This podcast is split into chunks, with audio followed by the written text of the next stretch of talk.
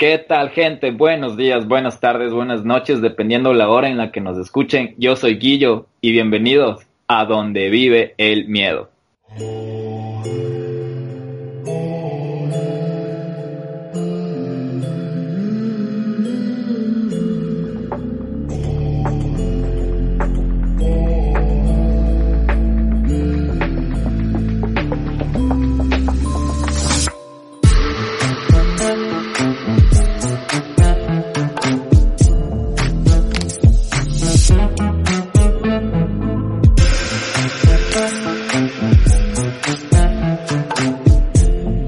Hola a todos y todas, yo soy Nelson.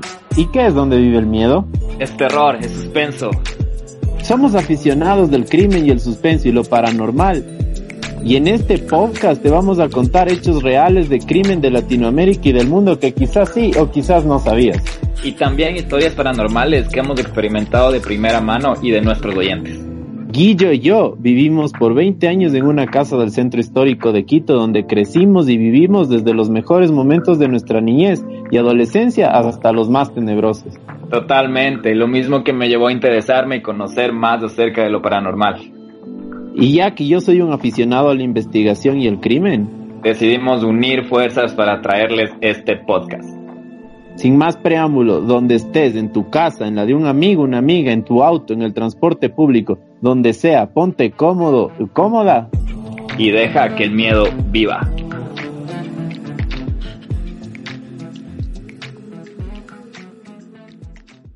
Hoy les voy a hablar del niño del terror.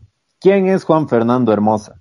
Uno de los casos que más conmocionó a toda la región, al Ecuador y a la ciudadanía ya que fue tan importante que llegó a cambiar la estructura de la prensa y también de la Policía Nacional. Así que sin más preámbulo, pongámonos en contexto. Es noviembre de 1991. Los últimos meses del año son muy importantes para la ciudad, ya que existen varios acontecimientos como la fundación de Quito, también las fiestas navideñas y las fiestas de fin de año. Entonces esto pasó en pleno en plena fiesta de, la ciudad y, y toda la cosa, me estás diciendo. Así es, esto sucedió a partir de noviembre de 1991. Ya. Para empezar, el sábado 11 de noviembre de 1991, el taxista Jorge Aguirre Zambrano, quien fue contratado previamente mediante llamada telefónica, se disponía a realizar y servir eh, las carreras de su taxi fue encontrado con dos disparos en la cabeza en el sector de Calderón, un barrio afuera de la ciudad. Días después, en una peluquería en el sur de Quito, alias Charlie, una persona miembro de la comunidad GLBTI, fue encontrado con dos disparos en la cabeza y también con símbolos de violencia. Oh, disculpa que, yo sabía algo del caso, pero no tenía entendido que él también atacaba a, personas de parte del GLBTI. Sí, vamos a ir desarrollando en este podcast eh, todo el modus operandi, el tipo de víctimas que este tipo, esta persona que tenía un grado psicopático, es decir, eh, les voy a ir explicando un poco también de la terminología que manejaron los psiquiatras que analizaron este caso, de la criminalística que se, que se movió para darles más contexto a lo que, a lo, al tipo de asesinos, que, al tipo de, de víctimas que él escogía. Por eso te pasaste tanto tiempo investigando sobre este tema. Chévere, chévere. Sigue, sigue, sigue contándonos. Listo, el jueves 5 de diciembre. Recordemos que el 6 de diciembre es las fiestas de la fundación de la ciudad. El jueves 5 de diciembre el taxista Giovanni Solórzano Coello fue encontrado igual con dos tiros en la cabeza y dejan su cadáver afuera de la ciudad. Y también eh, se da otro indicio, que él tenía un taxi marca Sanremo, el cual también desapareció. hasta, ahora van, tres muertos. Me dices que fue un taxista, una persona gay y otro taxista. Sí, así es. Wow. Entonces, seguimos con las víctimas, ¿no? El viernes 13 de diciembre se encuentra a Héctor Jaramillo Narváez. De la misma forma, se lo encuentra en una zanja fuera de la ciudad, con disparos en la cabeza y en el corazón. con una característica que se encuentra con ocho disparos en total, es decir, con una hazaña eh, un poco más grave, ocho con una violencia. Ocho disparos, hijo de madre. Sí, es un poco fuerte el asunto, así que por eso les, les advertimos, pero es importante eh, saber acerca de este caso. Un día después, al otro día, viernes 13 de diciembre de 1991, sábado 14 de diciembre, se le encuentra a Moisés Roberto Moya y a dos taxistas más con el mismo modo de operación. Se los encuentra en una sola noche a tres taxistas asesinados.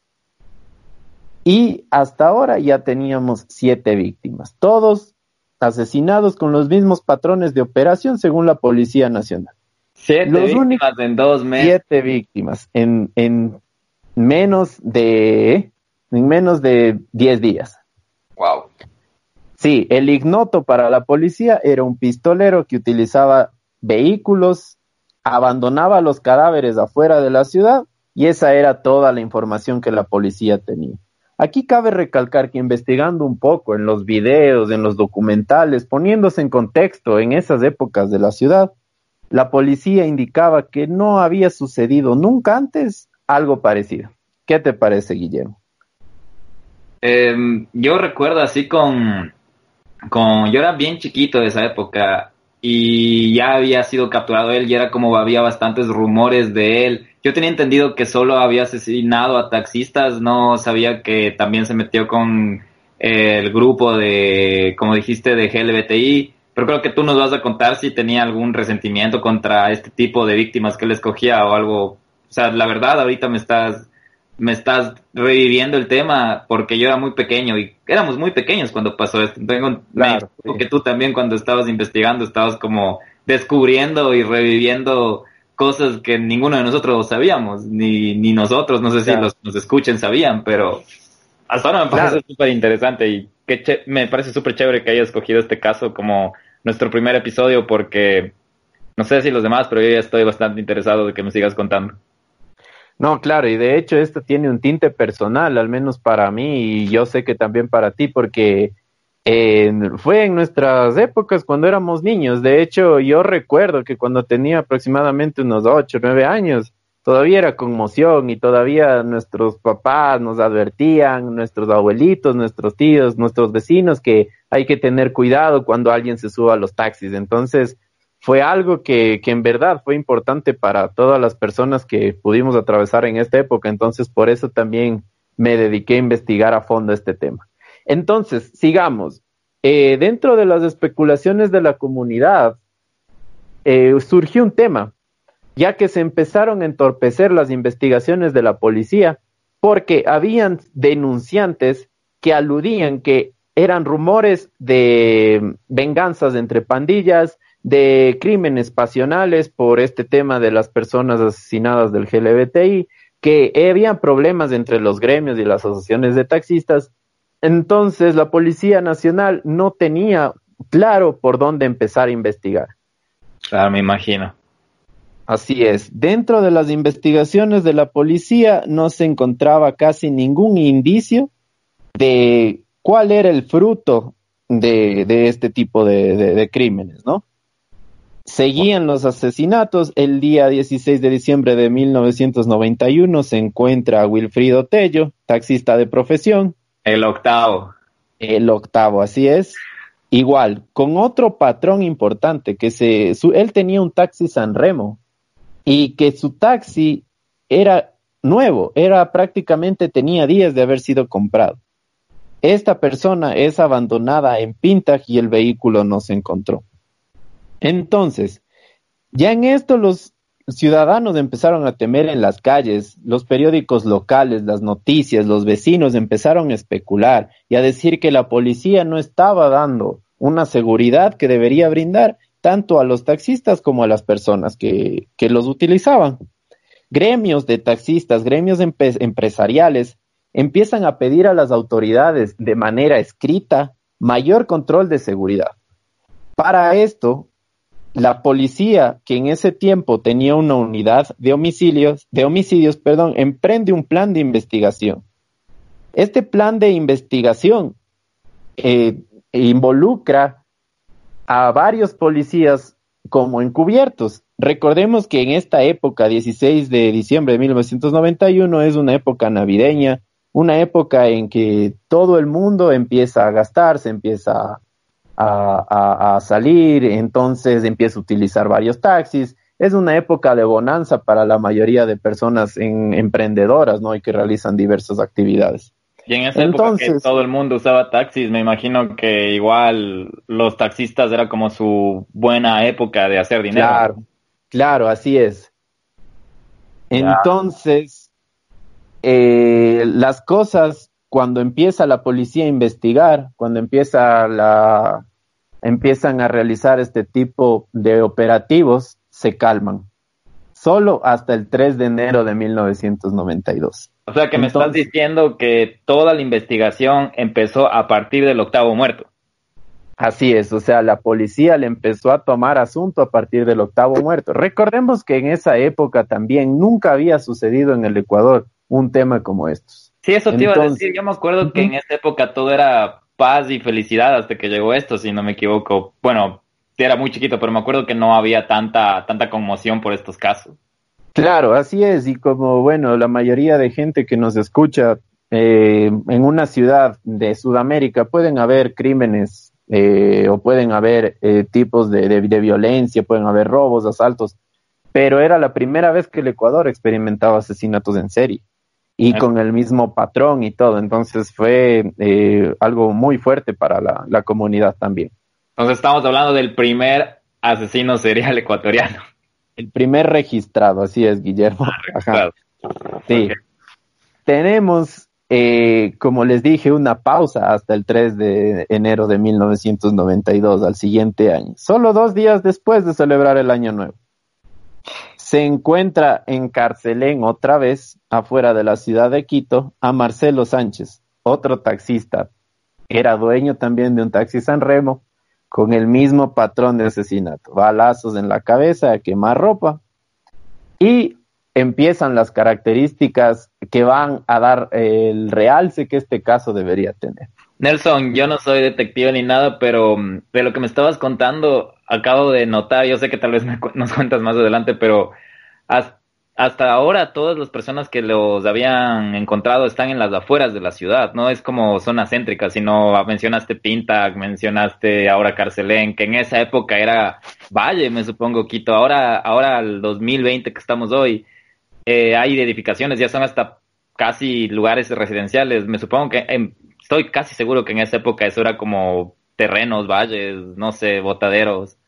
Eh, claro, en esa época no había mucha conglomeración de gente viviendo en esas zonas aisladas de la ciudad. Eh, recordemos que el perímetro urbano de Quito se consideraba solamente mm, hasta la Y, hasta el 1996 más o menos. Entonces, a partir de eso se empieza, o sea, prácticamente estos son suburbios de, de la ciudad, ¿no? Son exteriores de la ciudad. Ahora Quito es mucho más grande, eh, ahora incluso hay eh, eh, muchas empresas, muchos centros comerciales, hay muchas líneas de, de, buses, hay mucho transporte público hacia estas, estas zonas, ¿no? En esa época no había, por eso se consideraba suburbios afuera de la ciudad, ¿no? Ok. Bueno, contando qué, qué, más pasa después de, del inicio de, ya estamos del 92 o 91, ¿qué año estamos? 3 de enero del 92, este es la novena víctima que se encuentra. Ah, Pero aquí pasa, aquí empieza a tener un tinte político el asunto también, ya que en este año existían elecciones de presidente. Y el último presidente, el que estaba al mando hasta el 92, fue Rodrigo Borja. Y la prensa y la opinión pública empezó a presionar al gobierno, a presionar, en especial empezó el nacimiento de los periódicos amarillistas aquí en el Ecuador. Ya había habido también un tema de prensa amarillista en años anteriores, pero en esta vez decidió explotar. Y algo que para mí me parece que desde ahí el Ecuador se quedó enamorado de este tipo de prensa. Ustedes podrán investigar más el tipo de prensa que hay en algunos países de Sudamérica, en especial aquí, Y también me atrevería a decir que con los hermanos peruanos y también con otros tipos de, de, de, de, lugares en los que esta prensa es muy cotizada, ¿no?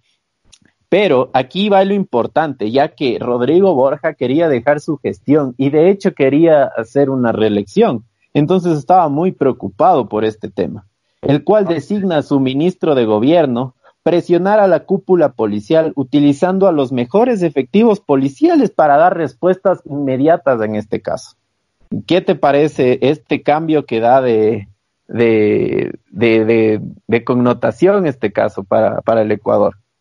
Me parece, me parece bien loco porque cuando tú eres, como te repito, un chiquito y todo y solo escuchas acerca de que hay un asesino o que hubo un asesino que mató a mucha gente, solo te, solo te pones a pensar en cómo mató, cómo le capturaron, pero no te pones a pensar en todo lo que había en el trasfondo, como ahora el tema político que dices, el tema periodístico, que ahora creo que no sé si solo Ecuador, pero la mayoría de Sudamérica le encanta la crónica, ¿no? Entonces, me, no sé, es bastante interesante me parece todo lo que lo que has hecho, pero no te interrumpo más, sigue, ¿qué más? ya, sigue, sigue, síguenos contando. Claro, bueno, en esto de aquí, el, como les mencionaba, el ministro de Gobierno y presiona la cúpula policial y designan al mejor investigador que tenía en el país la Policía Nacional en esa época, el cual es Fausto Terán. Fausto Terán es un personaje súper importante hasta el día de hoy, ya que se sigue investigando algunos eh, parámetros y algunos procesos de, de, este caso. Hasta el día de hoy, hasta el 2020, la Fiscalía del Ecuador sigue indagando, porque ya les voy a comentar lo que pasó. Eh, a, su vez, en, una, en, en la detención de Juan Fernando Hermosa y demás. estamos hablando de casi 30 años que sigue vivo el caso. Sí, así es, y todavía no se cierra, a pesar de que ya, eh, como le podríamos eh, tratar en materia legal, el caso haya prescrito, pero igual se puede reabrir cuando Fiscalía lo desee. Y mm. bueno, sigo eh, con esto. Designan al mejor policía. Teníamos nosotros aquí a nuestro Charles Bronson, a nuestro Men in Black del Ecuador, ¿no? Que es Fausto Terán.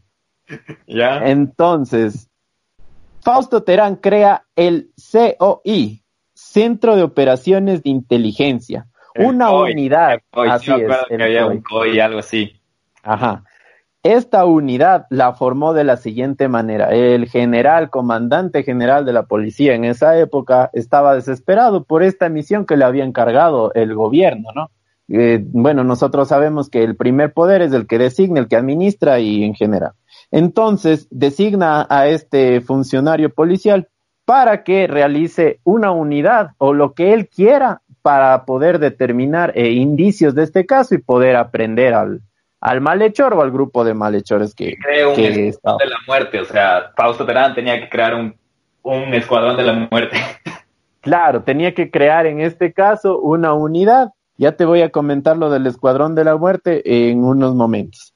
Entonces crea el Centro de Operaciones de Inteligencia, el cual realiza procesos investigativos, científicos, y es por eso que yo les decía que la Policía Nacional del Ecuador empieza a cambiar su estructura, ya que se apega un poco más a la ciencia, no solo a la parte administrativa, porque empieza a utilizar técnicas investigativas de la LFBI, de eh, otros, otras entidades eh, como Scotland Yard y todo lo que hay los parámetros internacionales que son científicos netamente para la, la aprehensión de este tipo de, de, crímenes, ¿no? Entonces el COI era la CIA ecuatoriana en esos tiempos de 90. sí, podríamos decirlo que sí, era una especie de CIA, era una unidad especializada, ¿no? Ok. Ajá. La misma noche de la formación de la comisión, se encuentra el cuerpo de otro taxista hallado afuera de la ciudad, en el área de Pinta, con cuatro disparos en la cabeza. Entonces, el comandante general de la policía ordena expresamente mediante eh, un memorando, mediante los procesos que utilizaban, que se detenga vivos o muertos a los implicados en este tipo de casos, si es que ellos eran eran los, los principales sospechosos. Imagínate, Guillermo, vivos o muertos. Es algo súper fuerte, al menos bueno, para nosotros en estos días es algo súper fuerte que te, te envíen prácticamente a capturar vivo o muerto. Es algo que al menos yo lo he visto en temas del lejano oeste o algo así, pero en estas épocas no. Imagínate, a tres meses llevaba cuántos, nueve, diez muertos. Me supongo que hasta el, Me supongo que el, que el gobierno estaba loco, estaba, como tú dices, había presión mediática, había presión del pueblo. Imagino que hasta los mismos taxistas estaban queriendo colgar al gobierno o, no sé, no sé. Bueno, taxistas y familiares. Date cuenta que también estos taxistas tenían familias. De hecho, hay un reportaje súper interesante, uno de los más actualizados, eh, en una cadena televisiva ecuatoriana, lo pueden buscar en YouTube, que una hija hasta ahora, una hija de un taxista hasta ahora sigue realizando presión eh, a nivel legislativo en el Ecuador. Mm, pero bueno, volvamos a, pongamos, a ponernos en contexto, eh, se crea el COI. Una de las estrategias de Fausto Terán para el COI, para la creación y para las buenas prácticas del COI fue aislar a esta unidad. Aislar para evitar informantes, porque él dice que en su experiencia y en los cursos que había tomado él en Cuántico en Estados Unidos, que Cuántico, algunos de ustedes sabrán, es la ciudad donde quedan eh, las instalaciones del FBI, de la formación del FBI. Él había tomado un curso allá. Recordemos que en esa época él era un mayor de policía y él tenía acceso a ese tipo de, educación, ¿no? Eh, una de las técnicas que él utilizó fue realizar el aislamiento, el aislamiento de la comisión, es decir, pusieron en una locación secreta sus reuniones y él escogió al personal que iba a ser parte del COI, dentro de los cuales escoge a los mejores policías de aquí del Ecuador, los manda a traer de Guayaquil, los manda a traer de Ibarra, trae a gente de su confianza y los encierra prácticamente en un lugar secreto para realizar estas reuniones, ¿no? Ya. Ajá. ¿Tienes algo que quieras acotar hasta el momento, Guillo? No, no, solo no me imaginé que era tanta pericia para, no me imaginaba que, que habían creado toda esta, toda esta logística para poder capturar a quien nos vas a contar, pero interesante, interesante, ¿no? La verdad, sigue, sigue. Ok, entonces, ¿qué hace Fausto Terán? empieza la investigación de la siguiente manera. Indica que necesita saber todo el expediente de los crímenes que se han suscitado con el mismo modus operandi. Entonces le pide a la policía, le pide nombres, le pide los modos de operación, le pide los tipos de vehículos, le pide matrículas eh, de los vehículos, del calibre de, de, las municiones utilizadas en los asesinatos, les pide huellas y todo un sinfín de, de términos em, investigativos que se solicitan en estos casos. Y se da cuenta que la mayoría de taxis eran taxis Sanremo. Y esto es súper importante. Chevrolet Sanremo fue una marca que se utilizó aquí en los años 90 eh, por casi todo el servicio y transporte público. Es decir, habían vehículos de la policía de, de, ese modelo, Sanremo. Habían taxis de ese modelo, Sanremo. Las mejores familias adquirían para unas, las personas de edad media, me refiero de más o menos entre 20 hasta 40 años, ese tipo de automóviles porque eran eficaces, eran veloces y no consumían tanta gasolina. Esto es importante porque ya vamos a ver en el perfil psicológico ¿Qué le llevó a él tener eh, como obsesión conseguir este tipo de vehículos? ¿Listo? Entonces, bueno, empezamos con las operaciones del COI y mientras duraban la investigación del COI, Fausto Terán realiza las siguientes operaciones. Realiza Perdón, que interrumpa. Eh, como estabas hablando del auto San Remo, me entró bastante curiosidad de ver cuál era el auto San Remo en la época de los 90 y sin, o sea, era un, un carro, un auto más o menos que era no de lujo, pero era bastante cotizado, ¿no? Y estoy viendo ahora las imágenes y solo me entró un poco de gracia de ver cómo eran antes los carros que eran considerados como muy, muy... Muy cotizados. Muy cotizados.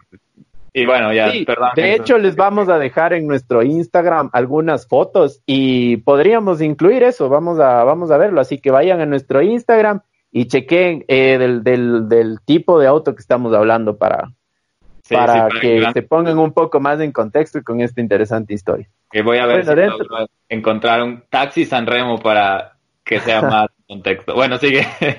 Claro, entonces, eh, durante las operaciones del COI, ¿qué hace Fausto Terán? Empieza a designar eh, personas encubiertas, empieza a designar también policía encubierta, así como eh, taxistas que eran policías encubiertos, empieza a seguir a taxis en, unidades de policía que no, que eran como carros particulares y todo. Entonces empiezan las operaciones del COI. Y dentro de estas operaciones, otros cinco asesinados. Entre ellos, algunos taxistas, gente de la comunidad GLBTI y también camioneteros. Y aquí va otro término que le quiero explicar un poco a la gente. ¿Qué es una camioneta? En la mayoría, bueno, de, Sudamérica lo podrán escuchar que una camioneta es uno de estos tipos de, de autos pick-up. De, en México me parece que las llaman troca.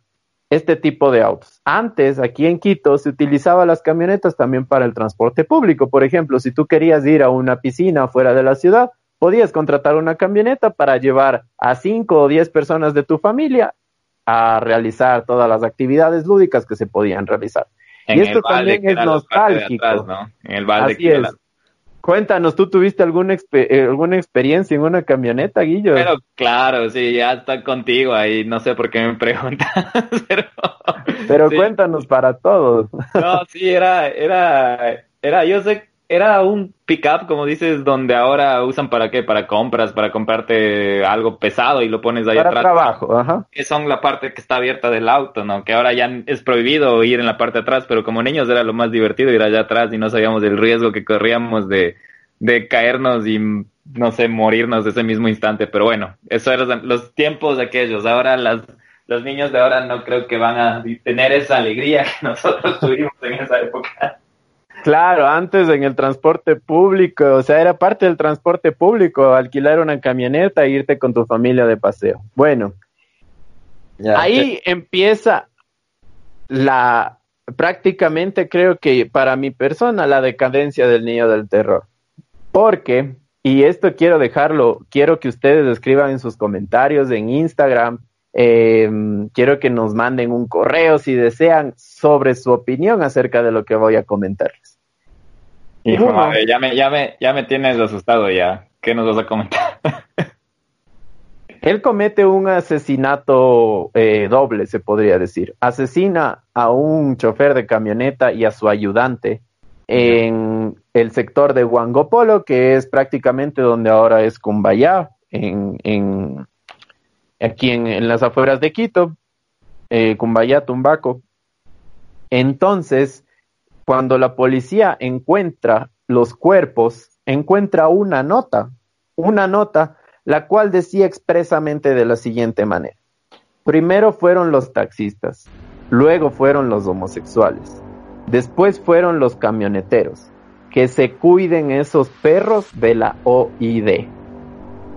Esta fue una nota que dejó al lado de los cuerpos asesinados eh, de, estas personas. ¿Qué te parece? ¿Y cómo se dio cuenta este asesino que ya le estaban siguiendo?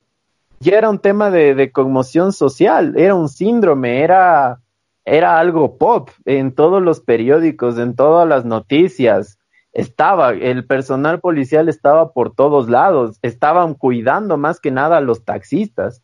Entonces él decidió, él decidió, perdón, cambiar de modus operandi e irse con estas personas que te comentaba de las camionetas. O sea, la OID, aunque tenía su lugar secreto y toda la cosa, ya era de, conocimiento público, ya sabían que existía la OID, lo único que no se sabía es dónde estaban ni dónde se reunían. El anterior que te había mencionado es el COI, el Centro ah. de Operaciones de, Investiga de Inteligencia. La OID es la Oficina de Investigación del Delito. Ah, y aquí va otro tema. Aquí empieza algo eh, súper importante para esa época también, porque miren que la OID fue creada por Rodrigo Borja después de firmar un acuerdo internacional para la reestructura de policía en reemplazo al SIC. ¿Que, ¿Qué era el SIC? Era el Servicio de Inteligencia Criminal, cuestionado en los años a partir de los, del, del, año 88 en Expreso por la desaparición del caso de los hermanos Restrepo. Bueno, no, no nos metamos en el fondo de ese SIC. Si quieren saber del SIC, yo les recomiendo que googleen SIC Ecuador y se enteren por sus propios métodos porque te juro que eso es un tema de no acabar. Es muy fuerte, es muy fuerte. Entonces, bueno, la OID reemplazaba al SIC. Ah, les recomiendo que investiguen un poco acerca de, del SIC y del caso de los hermanos Restrepo. Pero bueno, en este caso la, la, investigación se torna un tanto más política. Eh, incluso había periódicos que decían que él era una especie de revolucionario, era una, un tinte antisistemático, un tinte antipolicial. Él trató de, de dar un realce a la situación con esta nota. No sé si conscientemente o inconscientemente, pero lo hizo. Dio de qué hablar. Todo el mundo giró sigue dando de qué hablar. Sigue, dando, de, qué, hablar. en este podcast donde vive el miedo. sí, entonces es algo también importante lo, lo que en esa época. Entonces la gente empezó a decir, a ver, este es un justiciero, es un asesino en serie, es un sicario, es, son, es un grupo de, de, inclusive había gente que pensaba que eran estudiantes, ¿no? Ya. Entonces, eh, yo les invito a ustedes que participen con nosotros, que, nos digan, ¿ustedes creen que él empezó a buscar reconocimiento? ¿Ustedes creen que él estaba buscando alimentar su ego, haciéndose notar eh, en este tipo? Imagínense que en esa época no había nada de redes sociales, no había nada de, más que nada que la prensa. Todo el mundo hacía caso a la prensa, hacía caso a, la, a los medios de comunicación y nada más. Él, él quería ser solo un influencer. de esta época. él quería buscar alimentar su ego. Él quería, eh, no sé, quería tener un realce de esta manera o lo hizo inconscientemente o tal vez podremos encontrar gente que también nos vaya a decir que él en verdad sentía un odio hacia la policía de esa manera. Porque recordemos que también él ya había tenido problemas antes con la policía ya lo habían detenido algunas veces antes cuando él todavía no asesinaba por robos comunes, por asaltos, eh, bueno, a mano armada, eh, porque él frecuentaba en estos sitios donde se jugaba eh, Nintendo. No sé si es que algunos de ustedes llegaron a, ir a, a, los Nintendos o algo, pero en el sector de, del centro histórico en especial, habían estos juegos, estos arcades en los cuales tú ponías monedas y pasabas ahí el tiempo que quieras. Entonces él frecuentaba estos. Así es. Entonces, eh, les recuerdo que, por ejemplo, igual eh, antes en esos, en esos lugares, eh, si tú estabas ahí en la mañana o algo, la policía hacía batidas y te llevaban detenido. Entonces, algunas veces a él ya, ya lo habían detenido. Porque tenía que estar en la escuela en la mañana, no estar en los, en los videojuegos. Así es. Entonces, yo quiero que nos den sus comentarios, qué piensan ustedes. Él buscó reconocimiento, buscó alimentar su ego, eh, qué buscaba con esta nota. Si es que tenemos, si es que tenemos la chance de, de, de algún profesional que nos esté escuchando, que nos diga algún profesional de la parte legal, de la parte psicológica, psiquiatra, sería súper chévere leer, leer sus comentarios. Hasta que llegamos a un tema en especial, un tema súper, súper eh, importante y que para mí es algo que en verdad me llegó al corazón, Guillermo, te digo, porque voy a nombrar a una persona que fue fundamental para la aprehensión de Juan Fernando Hermoso, el cual es Luis Aníbal Quispe. Y les digo que es súper importante y que también me, me chocó bastante porque me enteré que Luis Aníbal Quispe falleció en enero de este año, en enero del 2020. Ah, Pero eso no es nada, él antes de fallecer, porque tuvo una enfermedad terminal, dejó un podcast. Dejó un podcast a uno de los eh, principales investigadores de, este caso, eh, que se llama Vladimir Suasti, que él también, él es dueño del, del documental Detrás las sombras del niño del terror, y le dejó confesiones eh, alucinantes de este año, es algo de este año. Entonces, ya les voy a hablar. Y me supongo que este, este documental del que nos cuentas fue también parte de tu material de donde investigaste todos los hechos, me supongo también. Sí, yo traté de investigar en todo lado. Nada de lo que les estamos diciendo es creado, ni estamos especulando, ni queremos realce, ni nada. Todo lo que les estamos indicando es investigado. Investigamos documentales, investigamos material bibliográfico, investigamos fotografías, periódicos, incluso tuve la oportunidad de hablar con un profesional eh, de, la, de la psicología, investigamos con policías eh, reales, tengo el abuelo de un amigo, había sido eh, uno de los policías que estaba en la OID en esa época, él también me dio algún material que me sirvió. Entonces, como les digo, este material es la, la fuente más directa que les podemos decir. Y todo este material ustedes lo pueden encontrar en el Internet, en periódicos, entonces, como les digo, este material es 100% real. Antes de que continúes, no, no me des crédito porque dices investigamos y eso sí quiero darte todo el crédito a ti porque tú fuiste el que investigaste todo esto y me está contando ahora. Entonces, no quiero que acreditarme falso crédito. Pero sí, investigaste. Nelson, sigue, sigue, porque sí. tienes ahí con ganas de saber qué más pasó. Bueno, entonces, eh, regresamos a Aníbal Quispe. En el transcurso de las investigaciones, la policía acude a un intento de robo fallido por parte de Hermosa y de su banda, de su banda la denominada la pandilla del terror para esas épocas, ya que el Fausto Terán, que era el, el, policía, el, nuestro Charles Bronson ecuatoriano, lo había puesto como el niño del terror, como alias, y se había filtrado esa información, entonces ellos empezaron a llamar la pandilla del terror. Pero Nelson, eh, yo no tengo, ellos ya sabían que eran niños o porque yo creo que me acuerdo que no, no todavía no tienen idea si eran niños, eran adultos, jóvenes, estudiantes, como tú dices. No, se dan cuenta eh, que eran te digo, hasta el momento solo había indicios de que eran robos, que eran asesinatos, pero todavía no había un nombre. No sabían que era un niño, no sabían ah, que era una banda, pero... Eh, ya eso va con, esto de Quispe. Ajá, con Quispe ah. voy a esto. Conjuntamente en, en, esa, en ese tema, esta banda se empezó a autodenominar la pandilla del terror. Ah, ok. Ajá, hubo, como les mencionaba, un intento de robo fallido a un taxista por parte de Hermosa y de su banda.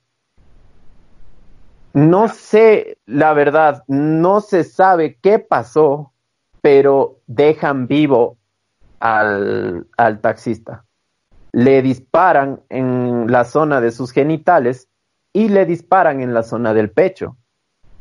Pero se presume, y les digo se presume porque no hay nada confirmado, hay varias especulaciones, pero no hay nada confirmado, que tuvieron una discusión ese día entre miembros de la pandilla y no asesinaron a este taxista. Lo dejan en la zona del Pululagua, que es un lugar turístico que queda en la mitad del mundo. Lo dejan en la zona de Pululagua y este señor arrastrándose logra llegar a una de las casas cerca de la localidad donde le dan asistencia y lo llevan a un centro de salud para poder atender. En este centro de salud, la policía empieza a, tratar de rodear el área y comentan que algunos taxistas habían visto que se llevaban el taxi de este señor, que estaban manejando unos chicos, unas personas eh, de menores de edad, unos niños prácticamente en el taxi, que era otro San Remo. Entonces la policía empieza a indagar con, el, con la víctima, porque a la final falleció lamentablemente, que eran cuatro menores de edad los que él le, había eh, él había recogido en una discoteca en el centro de Quito. Ya. Entonces, la policía en esa época empieza a realizar un identikit. ¿Qué es un identikit? Es un retrato hablado acerca de, de, una persona eh, que tú tienes en tu mente, algo que ahora se considera eh, no tan profesional, ya que ahora tenemos AutoKits y RoboKits. Es decir, nosotros tenemos sistemas eh, tecnológicos de software que si tú empiezas a describir una persona, ellos en tiempo real te van dando información acerca de algo que, de, algún tipo de este tema, pero en, ese, en esa época el identikit constaba de un dibujo, de un retrato hablado, nada más. Y ya se tenía prácticamente un indicio de esto. Ahí es cuando atrapan a Luis Aníbal Quispe. ¿Por qué lo atrapan? Lo dejan ese rato en el, momento que cometieron este crimen, lo dejan ese rato y se van corriendo. Lo dejan a Luis Aníbal Quispe y él empieza a correr. Entonces empiezan a buscar en el área y lo encuentran. Él había tratado de correr, de esconderse y todo, pero no lo había logrado. O sea, o sea cuando, cuando ya, ya les encontraron, se van corriendo y le dejan a Quispe, eso estás diciendo, que hubo un momento en que la policía los encontró. Así es, cuando, cuando ya la policía empezó a, tratar de, buscar, porque ya sabían que, el, que, esta persona no, no, le, no, le, no le pudieron asesinar, dejan votado a Aníbal Quispe. Por eso es lo que se presume que se tiene un, una pelea dentro de la pandilla. Y mm. recordemos que Aníbal Quispe era la mano derecha de Juan Fernando Hermosa, el niño del terror. Por eso es tan importante la captura de él. La captura de él, ya que él lleva a la captura de los demás miembros de la banda. ¿Y cómo lo hacen? Él no fue y dijo eh, expresamente, miren, él es tal, él vive acá, ni nada. De hecho, este niño que en esa época cuando lo capturaron tenía 14 años y que era pequeño, que no medía más de, más de unos 50, de unos 55, un metro 55, no dijo ni una sola palabra acerca de su banda, ah, fue muy leal en este aspecto, ¿no? Entonces la policía realiza, empieza a hacer un, el COIN expresamente, empieza a, realizar una maniobra investigativa. Hace encubrimiento, empieza a mandar policías encubiertos afuera de la casa de este, de este chico. Y empieza también... De Quispe. De, de Luis Aníbal Quispe. Ok. Y sucede algo importante. Al ver que todavía no lo encontraban, algunos miembros de la banda de la pandilla del terror lo van a visitar en la cárcel. Pero como no eran... ¿Ya sabían que le había cogido la policía a Quispe, los miembros de la banda? o Así es. Recuerda, Guillermo, eh, que como te decía, podía haber infiltrados en el caso y eso es lo que vamos a descubrir ah, ya. ok. Entonces, le fueron a visitar, los mismos miembros de la banda le van a visitar al niño, a este niño Quispe, a la policía, a la cárcel. Lo van a visitar a Quispe en la cárcel. Y lo que hace, en este caso, eh, Fausto Terán, eh, de una manera muy, muy, muy astuta e inteligente, es envía policías encubiertos a seguirles a los chicos que le fueron a visitar. Hasta ahora estamos en el miércoles 13 de enero de 1992. La manera en que los capturan es la siguiente y está en el documental, como les dije, tras las sombras del niño del terror de los hermanos Swasti. Eh, ahí es donde Fausto Terán habla expresamente esto y, e indica, ¿no? Que mm, había encubierto a un, a un policía que sea como taxista.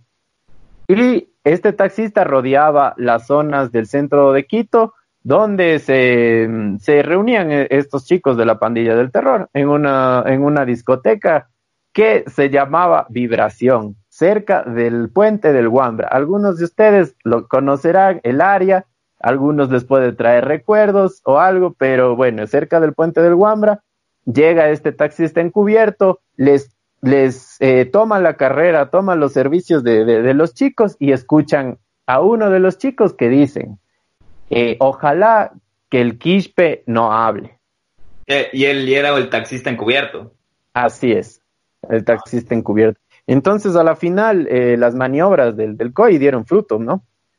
Entonces, él los empiezan a seguir y la noche del miércoles 13 de enero de 1992 capturan a 10 sospechosos, en su mayoría adolescentes, y digo en su mayoría porque solo habían dos mayores de edad y los ocho eran menores de edad.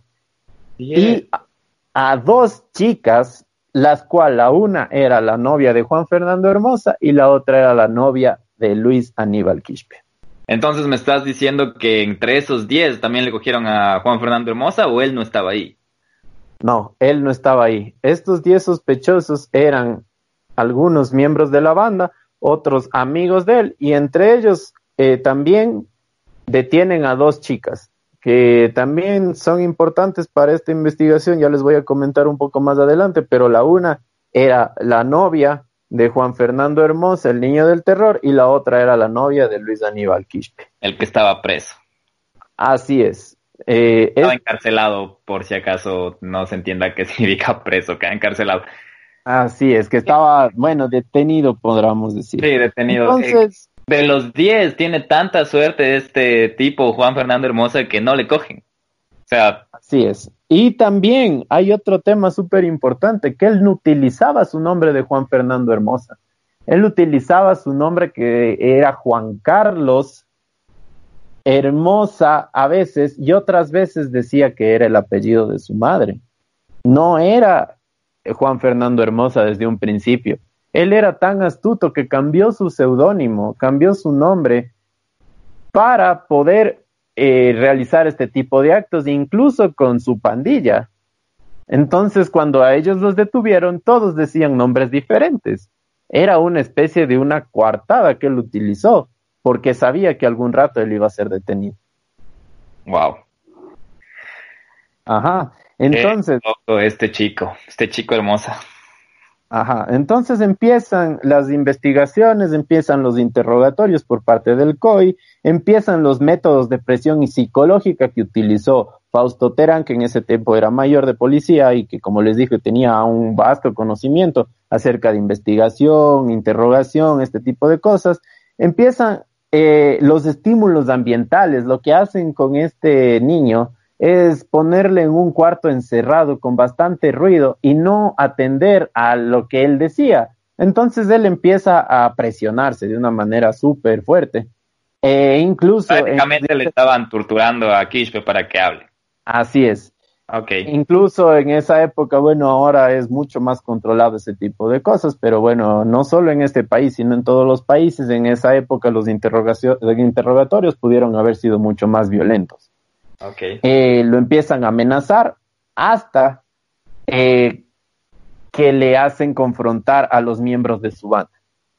Es cuando él no puede más y logra la policía obtener el nombre del niño del terror como el cabecilla de la banda. Ah. Entonces, como les decía, eh, Luis Aníbal Quispe es una persona súper importante para, para este caso. De hecho, creo que es uno de los pilares. Y como les comentaba, también él falleció este año 2020 en enero con una enfermedad terminal. Y yo les invitaría a ustedes eh, a ver en YouTube, en Twitter también, eh, a los hermanos Swasti, en especial a Vladimir Swasti, que es eh, la persona que está eh, sigue indagando en el caso para que ustedes escuchen las confesiones que tiene eh, Luis Aníbal Quispe antes de morir. Eh, dentro de esos no les voy a comentar todo, pero él alude que sufrió maltrato cuando era pequeño, que fue abusado física y psicológicamente, y realiza una confesión escalofriante que yo les invito a que ustedes escuchen ya que mm, él habla de manera muy fría cómo fueron los asesinatos, ya que recordemos que él evidenció prácticamente la mayoría de ellos. Eh, si es que aquí les voy a, recalcar algo y les voy a pedir también su ayuda para que nosotros escríbanos, como les dije, en Instagram, escríbanos eh, por redes sociales. Em, aquí hay una confesión súper importante y con esto quiero terminar la primera parte, que la hemos llamado El Niño. Ah. Eh, ajá, Luis Aníbal Quispe alude en una confesión que la policía fue la que le entregó las balas y el arma homicida a la pandilla del terror. Ya, Con eso, tú dices que había entrados en la policía, que toda la cosa y eso. Así es, una de estas, en la confesión de, Luis Aníbal Quispe, él indica eso, que la policía fue la que le dotó a la pandilla del terror de la, del, armas, del arma homicida y de las municiones. Entonces, yo quiero invitarles a ustedes eh, a que nos digan si saben algo acerca del tema, Porque nosotros tenemos la información y le vamos a indicar lo que está registrado. Pero, ¿qué opinan de esto? ¿Y qué opinan de esta confesión? Y terminaríamos la parte 1 hasta aquí, Guillermo. Y en la siguiente parte, adelántanos un poco, ¿qué nos vas a contar? ¿Qué, qué sigue? ¿Qué, qué, ¿Qué sigue en la siguiente parte? La siguiente parte no se la pueden perder porque está la captura de, de, Juan Fernando Hermoso. Para adelantarles un poco, hubo hasta una granada de utilización militar, de dotación militar, cuando fue la captura de Luis, de, perdón, de Juan Fernando Hermoso. Tenemos las confesiones reales de Juan Fernando Hermoso para que ustedes escuchen la frialdad con la que él actuaba y nos puedan indicar ustedes si es que él era un sicario, un asesino en serie, un psicópata o cualquiera de esos ustedes, para que ustedes mismos le den una tipología a esta persona que, que fue tan importante. Entonces, por favor, tienen que escuchar cómo terminó esto porque es súper interesante la información que les tenemos. Ok, Nelson, entonces hasta aquí nos vamos a quedar en esta primera parte del famosísimo caso de Juan Fernando Hermosa, mejor conocido como el niño del terror. Eh, te agradezco un montón por toda esa investigación criminalística que hiciste y como dijo Nelson, no se olviden de acompañarnos en el próximo episodio. La segunda parte parece que va a estar súper, súper interesante, que tenemos confesiones y todo. Y no se olviden de seguirnos en Instagram, arroba donde vive el miedo. Déjenos sus comentarios, sus opiniones de este primer episodio. Y muchísimas gracias por escucharnos. Y muchísimas gracias, Nelson, otra vez. Sí, amigos, amigas, eh, no se olviden de visitarnos en nuestra en nuestro Instagram, vamos a subir las fotos, eh, pueden también compartirlo con sus amigos, eh, decirnos sus opiniones, estamos muy, muy, muy, muy, muy entusiasmados, contentos, motivados por seguir ofreciéndoles material de calidad, como es estos casos que a nosotros nos apasionen y sabemos que ustedes también. Les, les espero en la segunda parte que va a estar súper, súper, súper bueno. Y ya nos vemos. Tengan un buen resto del día, noche, tarde.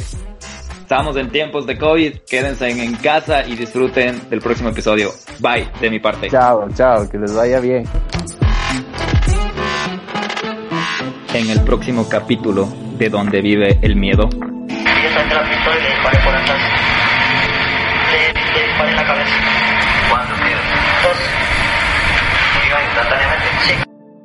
Este capítulo fue escrito por Nelson Ola, editado por Guillermo Díaz y música por Hatton.